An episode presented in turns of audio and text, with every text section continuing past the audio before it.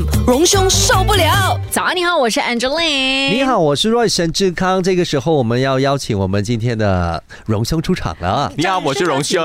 哇，没有，我说荣兄很忙，因为他其实一直在 set 他的 camera。对，没错，所以是还没有搞定吗？还有剩下最后一个按钮还没有按下去，我就过来了啊！没有看刚才那个画面啊？你可以想到一个五十五十岁的人啊，这个动作还蛮灵敏的，突然会想到还蛮像成龙的。哎，不错，嗯嗯，还是洪金宝。是是是，你看我可以绕过阿阿 Royce 那个座位哈，然后再转一个圈，然后再跳过来这跳哎啊，果然是龙马精神。人在最紧急的时候呢，通常呢都会爆发你的潜能。嗯啊，所以呢，你看我可以当这个探。呃，唱跳歌手，我讲到这唱跳歌手呢，小编就开始露出那个眼睛呢，就开始很发亮了。对，因为小编想说，最近也有红的歌，对，可以再找那个陈家荣啊、荣兄来配合一下。我我说呢，现在就我们之前拍了那个 Queen Card，嗯，我觉得 Queen Card 也可以有一个荣兄版，因为荣兄还没有拍 Queen Card，是不是？对啊，嗯，是可以吃的吗？Queen Card，OK，你知道 Queen Card 是什么吗？所以不知道。荣兄是想要挑战呃唱跳吗？还是什么？呃，这个最呃，你知道我今天加入这个 AFN 已经一年了，哇，今天周年了，今天是一周年，所以我在想一周年有什么纪念呢？绝对不是用唱跳的方式来呈现，没有，就跳而已。的确是因为你的这一个加入，然后也开拓了你这个唱跳人生，不是吗？啊，各各位请各位请呃，我觉得是把这焦点摆在跳身上比较好。嗯，因为唱你都不想听是不不不不不，因为他跳听了新年歌曲之后，因为他他跳的最精彩的，其实他并没有唱。哦，对吧？对对对对对，我我觉得大家也觉得应该，如果我们可以让荣兄专注的在跳，是他绝对是专业如 Three P 这样子。哇，你们不要帮我跟 Three P 比哈，我我觉得很难。我想可能大家习惯看着我嘴巴有张开的样子，啊，不是嘴巴有张开，嘴巴有动吧？有张开的样子，所以呢，很难得看到我嘴巴是闭着的，然后同时还可以在荧幕上看到的，所以呢，可能大家就很好奇这个样子会是怎样的。再加上呢，平时看到我报新闻。都是坐着的，嗯啊，就是那个很正式、很庄严的。看过你的脚，对，没有什么看到我脚。其实我脚很忙的那个时候，对，我是忙些什么，你们不知道。我说，我说一周年了，你觉得你刚进来就是加入 A F M 比较后精神的时候，和现在你有什么感受？呃，我的感受是我对很多事情啊，从一开始的非常的愤怒，受不了嘛啊，然后呢，你可以看不顺眼哦，到慢慢呢，我觉得诶，有一个抒发的管道和方式。嗯，哎，我们可以用什么方式来看待我们生活周遭有很多的这一些令你要觉得很受不了的事情？比如说你们刚才播的那位我们的前前前前前首相说的一些话哦哦，这个时候呢，如果我没有在这个 a f n 哈这个荣兄受不了哈，在在在分享然后进一步的抒发感情的话呢，我只能报新闻的话呢，其实我会。疯掉，你知道吗？你知道那个东西 气在那边，血管会爆掉。对，就是那种哇，有有有气发不得的情况。所以我觉得这个平台很好，哎，就是它能够让我在星期五的时候呢，把一个星期的这一个看到的、听到的哦，这些很不爽的事情、很不满的事情呢，能够通过一些正式的管道，同时呢，也不会伤天害理的方式，然后把它宣泄下去。可是你老老实实的讲，你有没有想过改马来西亚的名字？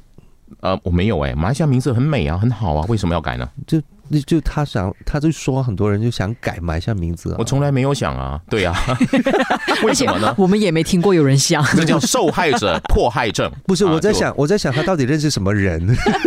都交错朋友了哈！等一下回来呢，我们继续让荣兄来说说他有什么受不了的事情哦。Eight FM，Eight FM，日日好精神呢，是由康安富为你呈现，享受一份最赞的早餐，让你天天精神好。康安 Prada 煎饼香脆可口赞，是大马人的最爱。早安，你好，我是 Angeline。你好，我是 Royce。你好，我是荣兄陈家荣。呃，我想最近呢，在穿衣服的时候呢，我就特别特别有感觉。嗯，呃，在家里穿短裤的时候，我会不会有时候被我附近的邻居举报？说我穿的不得体，你不出门的话应该 OK 吧？你知道我们住的地方有时候窗帘没有拉开，没有没有把它遮蔽的话，有时候不小心暴露出去嘛。天哪，那就真的是太暴露了。对啊，如果你在自己自己的家、你自己的店里面，如果你穿着比较可能清凉一点的话。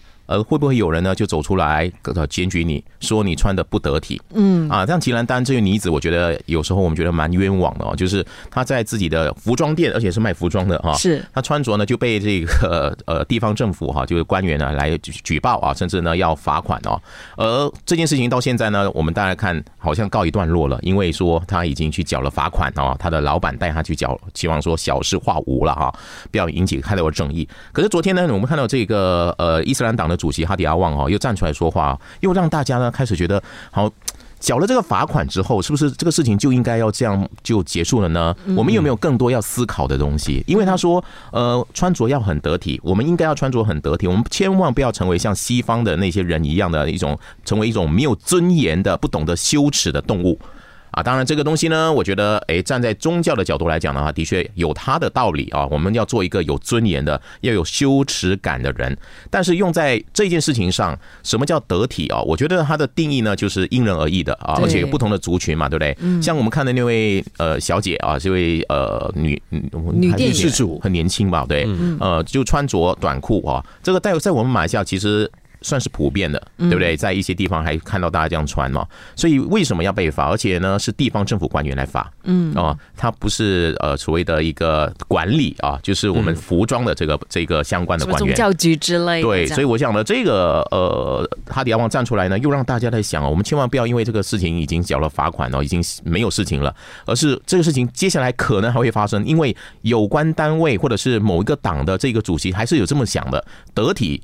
定义是怎样？比如说我今天穿的啊这样的一个情况的话，你觉得不得体，你就可以按照你的标准来举报我，或者是来制裁我，或者是来惩罚我。那我们的穿着的自由怎么办呢？嗯，而且呢，一来得体比较难定义哦，就是我不知道你想的得体是什么；二来是你打算用在什么地方呢？是你只是规定你自己不能够穿的不得体，还是你不能够看到不得体的东西？还是他在他自己的店里面或者他自己家里面，你也要管呢？对，呃，可是那个问题又回到去呃。之前你就看到有很多呃有有有一些议员，然后也有一些就是从法律的角度去看一下这这一个整个事情的呃处理方式，嗯，因为他们说可能那一个条文本身它就已经存在在它的那个规定里面，嗯，它的那个法定规定里面的，然后所以现在唯一斟酌的那两个字就真的是得体，对。对，这个得体的定义没有延伸的话呢，其实大家就按照不同的嘛，你看呃。昨天啊，在这个槟城也有这样的事情，一位呢女子呢穿着，哎，她的裙子是到她膝盖，哎，嗯，结果呢是被什么呢？被保安人员拦阻了，嗯，保安人员说你不能进去，因为你的裙子一定要长过高，呃，就是要长过你的脚啊，不是膝盖而已哦，那就奇怪了，为什么有这样的规定呢？可是进去了这个 so so 啊，就是涉险机构里面，哦，没有这样的事情啊，大家说 OK 啊，你这样穿啊，所以你看啊，就是连在这个门口的。这个警卫他有权利跟你讲说，你穿着不得体，你不能进去。那这个标准是每个人都有自己的标准的话，这个世界就就糟了。我们走在路上，可能随时有人说你穿着不得体，你不能出现在这里，要离开我的视线。糟糕了，没有啊？我觉得重点就回到去，这会不会是因为适逢周选又来了？肯定，我觉得这里面呢，肯定这种声音的出现呢，一定是跟我们的选举呢多少有点关系。大家要找到一个，你知道吗？你能让大家看到你的那个角度，而且这个时候我们大家都要注意啊！接下来这两个月里面，大家要心平气和，因为很多人开始说话，连我们的前前前前首相说那话，我相信也是为周旋来铺路的啊，就是要制造一些舆论，尤其是不同种族对于这个自身权利或者自身宗教的维护等等呢，大家都会站在一个制高点呢，来宣明说我是最最最最最最能够捍卫自己族群的人，我们千万不要被利用。啊，我们在看这个事情的时候，有时候呢，真的要一笑而过，一笑置之就好了。荣盛，其实大家也都能够一笑置之，只不过是荣兄你受不了而已。等一下回来，我们继续荣盛受不了，听听看这个星期里头他还受不了些什么其他的事情。HFM，呃，我想啊，这个最近的父母呢是心惊胆跳的啊，因为大家都很担心自己会被抓去。关起来 啊！很多父母人人自危，为什么？因为我们看那个消息的时候，这个新闻的时候，你会觉得说：哈，我打我的孩子，然后我会被告，然后呢，我还被罚款一千四百块钱，还被关一天啊！这是什么天理？因为呢，在家里面打孩子，好像是打是疼，骂是爱，对呀，很多家庭都会有的事情嘛，就家家都有一条藤鞭。嗯，而且呢，我还有一些朋友告诉我说，他家有十个孩子。啊，然后呢，他爸爸准备了十个十条的藤鞭什，么每个有专属而且？挂在墙上。对，老大是这一条，老二这一条。然后哪一条藤鞭就是坏的比较快的，就知道谁坏蛋。对，哎哎，这也是其中一个哈，来看一下比看谁的那个坏蛋哈，或者是说，因为每个孩子承受能力不不呃不同嘛哈，所以呢，肯定你的藤鞭的大小有不一样啊。哦啊，但是呢，这件事情我想呢，大家会在会会这么受到注意啊，就是觉得说这会不会太过了一点？嗯啊，就是说爸爸在惩罚体体罚孩子，或者父母在体罚孩子的时候呢，啊，通常会留下一些痕迹的。对不对？有时候你你那个拿捏不好嘛，对不对？那就会有这个伤痕啊等等的。那这个小朋友呢，七岁而已，然后他就回到学校的时候，被校医发现他手上还有他的这个身上有这个淤伤，所以呢就这样被告发了。那父亲就这样被捕了，然后呢，甚至被被罚了啊，这样的一个情况。所以我就看到呢，很多人都开始在想，我想有两派人，一派呢是孩子，一派呢是父母。我想很多父母呢，现在就是就是开始很担心了，嗯，因为按照这个这个爸爸所做的这样的一个行为哈，这样的这个被罚的这样的一个情况哈，那有很多父母可能是要终身监禁的。啊，或者是要判死刑的，因为他几乎每天一大打嘛，然后三天一小打，每天一大打之类这样的情况都会有啊而。且我们自己回想回小时候被父母打的时候，是可能那个所所谓的淤伤，哇，是更严重过这而且很有创意的，不止藤编哦，小时候啊，你看十大武器之首是什么呢？接当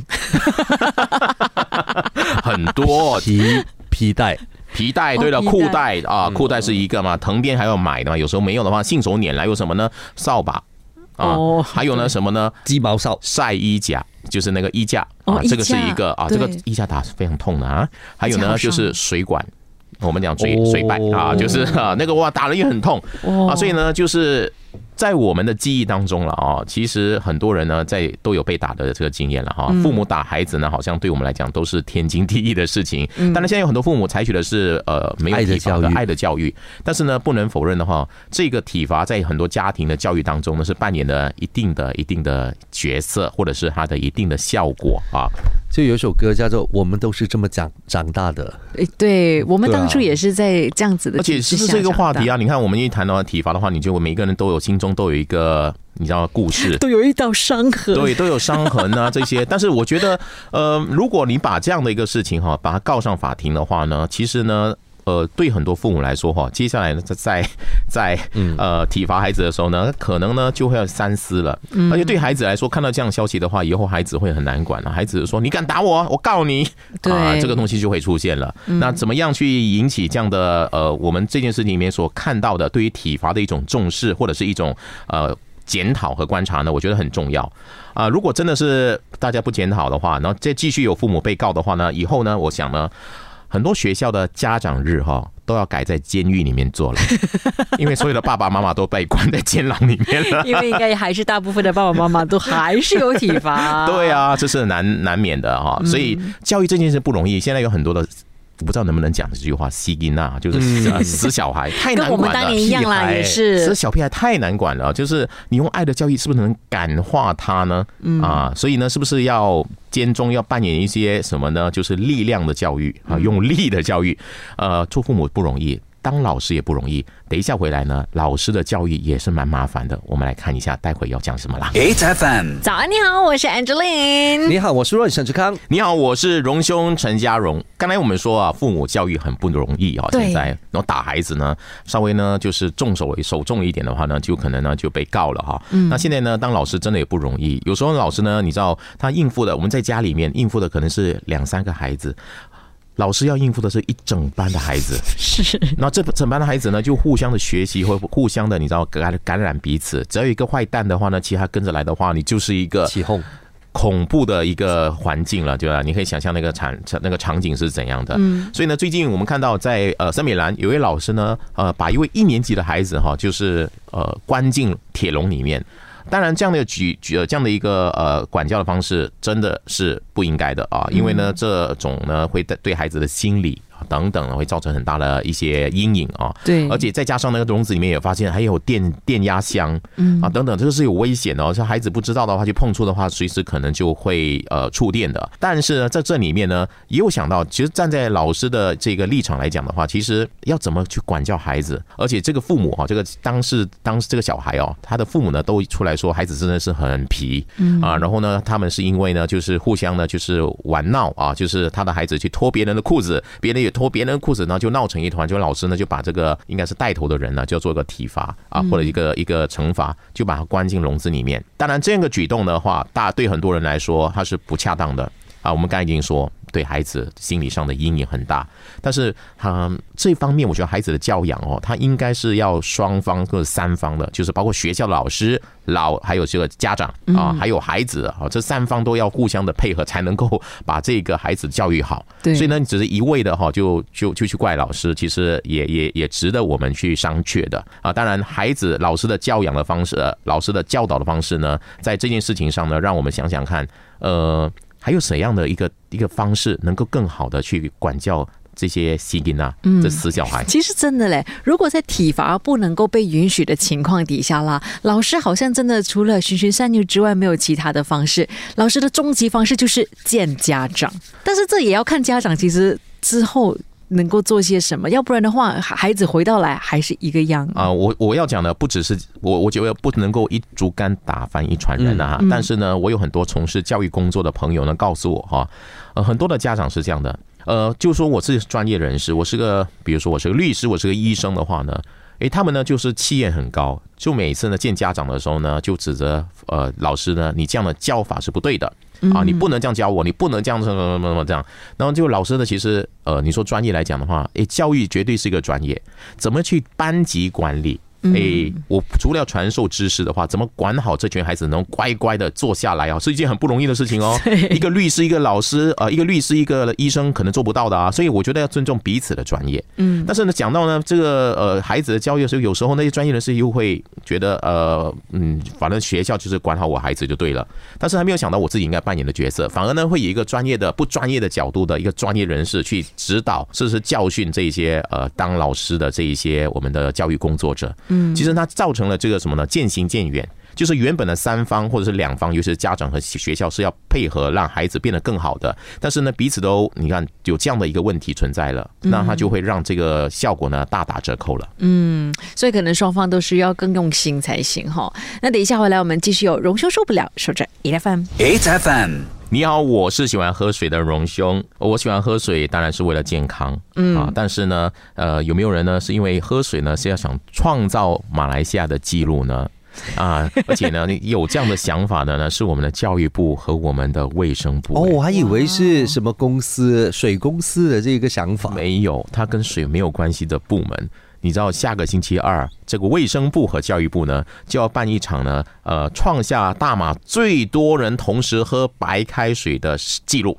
哇哦！我们是要去到同一个地点吗？还是我们在自己的工作岗位这样子喝一口也算？也在我想它应该是有地点的哈，因为呢，你要创造这记录的话，必须有那个你知道，就是来验证的啊，这个记录的人，他一定要在现场的啊。所以呢，呃，应该有分几个地方，然后呢，就要出动。你要有教育部嘛，一定有出动很多学生，不然四百七十万人从哪里来呢？四百七十万人了，这个记录差不多是一个新加坡的那个总人口的借了吧？去新加坡借过来的。我们已我们已经把水借过去了，还要把人借过来。啊，那当然，我想这个呃有话题啊，就我我我想站在教育部和卫生部，我我尝试在他们的角度来讲的话呢，哎，就是希望呢，借着这样的一个能够号召很多人一起来创下这记录来喝水，鼓励大家多喝水，尤其天气炎热啊，再加上呢，我们前前前卫生部长不是有说吗？喝温水能够抵抗 COVID 的病毒嘛？啊，这件事情呢，全世界都是哇哗然一片，对不对？嗯啊，所以呢，现在我们重新来让大家知道说，喝白开水是有益身心的，大家要去做。只是这样的一个劳师动众啊，这样的一个所谓要创下马来西亚纪录的这样的一个做法，到底适不适合在这个时候？还有，我们是不是还有更重要的事情要做？我一直觉得，我们很多的政府官员哦，对于什么是排在最前面要做的事情呢？大家认知好像跟我们有很大的落差，对不对？现在卫生部要做什么呢？哎，你看我们的医生呢，我们医护人员的这个呃人力不足的问题等等嘛，对，这是一个很重要的问题要解决啊。这个啊，教育部呢，你看啊，老师也教的很辛苦，关进把孩子关进笼子，闹去轩然大波，对不对？那这个很多事情要去处理啊。那你现在还要号召大家去参加这个四百七十万人的一个创下大马纪录的喝白开水的活动。会不会把焦点或者是把这个优先顺序弄乱了呢？嗯，没事，反正没事就多喝水，多喝水。我们最近真的没事，可能是最近真的是没事哈，大家真的要找事来做一做哈啊，所以呃，大家多喝水吧哈。七月四号，我们一起来创下这个记录，你可能那是那四百七十万人的当中的一个啊。HFM，早上你好，我是 Angeline，你好，我是沈志康，你好，我是荣兄，我最近很烦呐。我烦什么呢？就是我太多的分身啊，去招摇撞骗，我好痛苦啊！被盗用了身份，对不对？对，这个从那个 MCO 开始到现在哈，都一直都有这样的一个问题，而且呢是明目张胆的哈，就是冒用我的身份，嗯，去去卖药啦。去鼓励大家投资在什么股票啦，然后呢，还有呢，就是生发水啦啊，这个我我就觉得很奇怪哈 啊，就是呃做好多好多都用我的名字哦，还有我的照片。那昨天我又发现呢，有一个不法分子啊，用我的照片哦开了一个私人的 Facebook 的这个户口，嗯，然后呢，更令我生气的是，他用这个户口呢去联系我很多很多的一些粉丝。嗯，然后呢，跟他们交谈，PM 他们私底下跟他们交谈，嗯，都会聊些什么？他就说谢谢你啊，啊，成为我的粉丝。你看，通常我不会这么写的，我通常也不会去私讯一些呃这些朋友哈，然后就跟你聊天。好，谢谢你成为粉丝啊啊，然后呢，我就看到其中的一位粉丝有把这个讯息传给我看，他就说谢谢呃，也回他说呃很高兴能成为你的粉丝啊什么的。然后他现在还问的问题呢，就让我的粉丝开始有点怀疑了。哦，他就说谢谢你，呃，你成为粉丝有多久啊？就通常我不会这样问的啊，所以他觉得有怪了啊，所以就不再跟他讲话了。后来我发现呢，其实有蛮多人跟我举报说有这样的一个呃用我的户口的人来跟大家联系。啊！你看现在社交媒体里面，我我只是冰山一角啊，嗯啊，这个角蛮大的啊，这个 可是明明就是大三角，大三角的人，你有没有考虑他感受啊？我的意思是说，其实现在很多的所谓的名人啊，其实都面对我这样的一个问题，就是身份一直的被盗用，但是呢，好像无法可管，你知道吗？我们去举报了，我们的很多朋友也去举报了，但是呢，户口还在耶。嗯啊，这就是我觉得呃，最近当然 M C M C 包括我们的这个政府媒体啊，负责媒体数码媒体部的哈，都都已经在关注这个问题。有关的很多这个社交媒体哦，社交平台哈，是不是要好好的管一管？嗯，要不然呢，它变成一个乌烟瘴气的地方。原本是一个很好让大家你要联络感情啊、抒发或者是呃分享的一些想法的一个平台，最后变成了是很多不法分子撞招摇撞骗的一个平台。嗯那这是一个我们不愿意看到的情况。我很担心的是。有一些呃，这些不明就里的这些朋友哈，真的以为那个是我推荐的。这些产品，而这些产品是没有经过卫生部认证的保养品啊，说说什么能够治好什么东西的，连我的家人的照片都被盗用了啊！天哪，这个很过分。对，你看啊，有些社交平台它不是要鼓励你吗？就是要提倡亲情啊，你们要多 PO 一些跟感情啊、朋友啦、亲人的那些照片啊，他们鼓励这样做。你如果这样发生的话，我怎么敢以后呢去分享我还我我家人的照片呢？或者我家人的一些东西，那随时都会被非法分子拿去盗用啊！就用我我家人的我妈妈的照片，说她有。有什么膝盖的问题啦？吃了这个东西会好啊？等等的，可是这个太过分了，防不胜防的一个情况啊！只要你有上传照片的话，其实他要怎么样截图，他要怎么样 save 下来，这些东西我们都控制不了，对，他们就可以使用。那只是说，这这个女民如果是站在这个你不是社交平台，你是在外头的话，你盗用我的身份，你肯定触法的，警察可以抓你的。对，但是在这个网络平台上的话呢，他这样盗用的话，好像是没有人可以对他能够采取什么动作。做那最最多就是呃停止他的权限，或者是把他呃禁止掉，嗯，就是这样而已。但是他重新开过一个户口，太容易了。就你像我好像孙悟空一样，好大只的孙悟空哈。孙悟空里面你的毛一出去的话，就好多个孙悟空哎。我我现在是我收不到我这些，我管不了这些出去的冒用我的人，那伤害的人很多，我我就很担心会被被因为这样呢，会让很多人呢。就是上当，然后呢，甚至会有在身体、生命健康上面受到影响。嗯，哎，怎么办呢？帮帮我啊！这个，请大家呃，不要再不要再用我的身份了啊，因为呃，我不想再这样的伤害到，呃，因为这样的情况，然后变成了伤害别人的这样的一个呃罪魁祸首。嗯，尤其是最近，如果你们真的是收到陈家荣老师给你们的私信的话呢？一定要怀疑，你看这就来了。你看我最近哦，下个礼拜哈，我要办那个 housewarming 我家，我发了很多讯息出去，我发现有一半的讯息是没有人回我的，因为他在怕被被骗。我就再问一下，他说我以为是诈骗，怎么办？你看我连真身出现都还是认为这诈骗，我这怎么办？你要证明真身呢？你你你长了一副诈骗脸，对吧？啊，还我真真正的面目，还我真正的身份。好了，辛苦了，荣兄。好，我们今天谢谢荣兄，谢谢。每逢星期一至五朝早六点到十点，N F M 日日好精神，Rise 同 Angelie 准时带住啲坚料嚟健利。